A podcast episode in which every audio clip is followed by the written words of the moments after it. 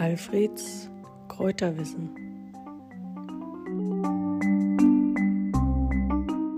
Königskerzen gibt es viele. Am wichtigsten für uns ist die großblumige Königskerze. Eine schöne Pflanze, wie schon der Name sagt. Eine königliche Pflanze. Es ist eine krautige, zweijährige Pflanze.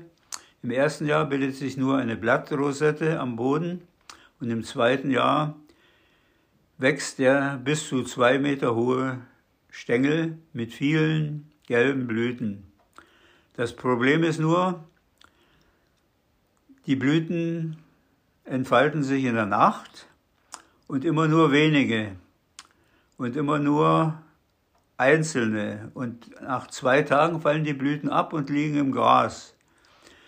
Und das macht die Sache ein bisschen kompliziert und am Anfang bin ich dann immer von Altfriedland nach Gottesgabe gefahren und von Gottesgabe nach Neufriedland und habe unterwegs auf den Brachen und dem Graben am Wegrand die Blüten geerntet. Manchmal fand man auch Königskerzen in größerer Ansammlung, zum Beispiel auf dem Flugplatz in Neuhardenberg oder am Waldrand am Neuen Weg. Aber endlich habe ich die Nerven verloren und habe die Königskerzen in den Garten gepflanzt. Da war die Sache einfacher. Alle zwei bis drei Tage wurden die Königskerzen dann gepflückt. Als Heilpflanze wurde die Königskerze schon von Hippokrates in Griechenland geschätzt und auch Hildegard von Bingen meint, dass die Königskerze ein Kraut für ein traurig Herz sei.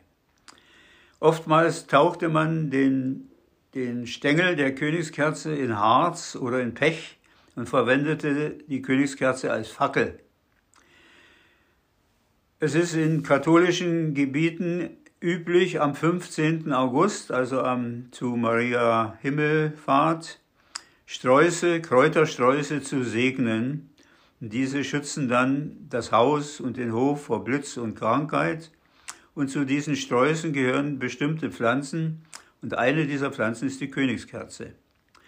Und es ergeben sich auch Namen daraus. Zum Beispiel wird die Königskerze auch Marienkerze genannt oder Fackelkraut oder Kunkel oder Donnerkerze oder Wetterkerze oder Blitzkerze oder Unholzkerze und diese Namen weisen ja auf die Verwendung, auf die Nutzung der Königskerze hin. Jenseits allen Aberglaubens war die Königskerze schon immer eine bedeutende Heilpflanze. Besonders aus den Blüten, aber auch aus den Blättern kann man Tee herstellen oder man verwendet die Blüten als Bestandteil von Tees.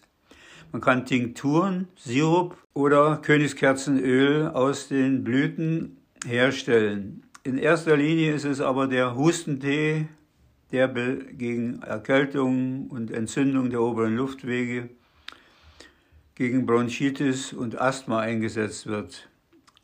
Nicht wissenschaftlich belegt sind andere Anwendungen, aber die Naturmedizin verwendet die Königskerze gegen vielerlei Erkrankungen, gegen Rheuma, gegen Mittelohrentzündung, gegen Magen- und Darmbeschwerden und anderes mehr. Wer die Königskerze nicht für als Heilkerze oder als Heilkraft verwenden will, der soll sie in den Garten pflanzen. Die Königskerze ist eine Attraktion im Garten, allerdings muss man sie immer wieder neu pflanzen, weil sie nur zweijährig ist.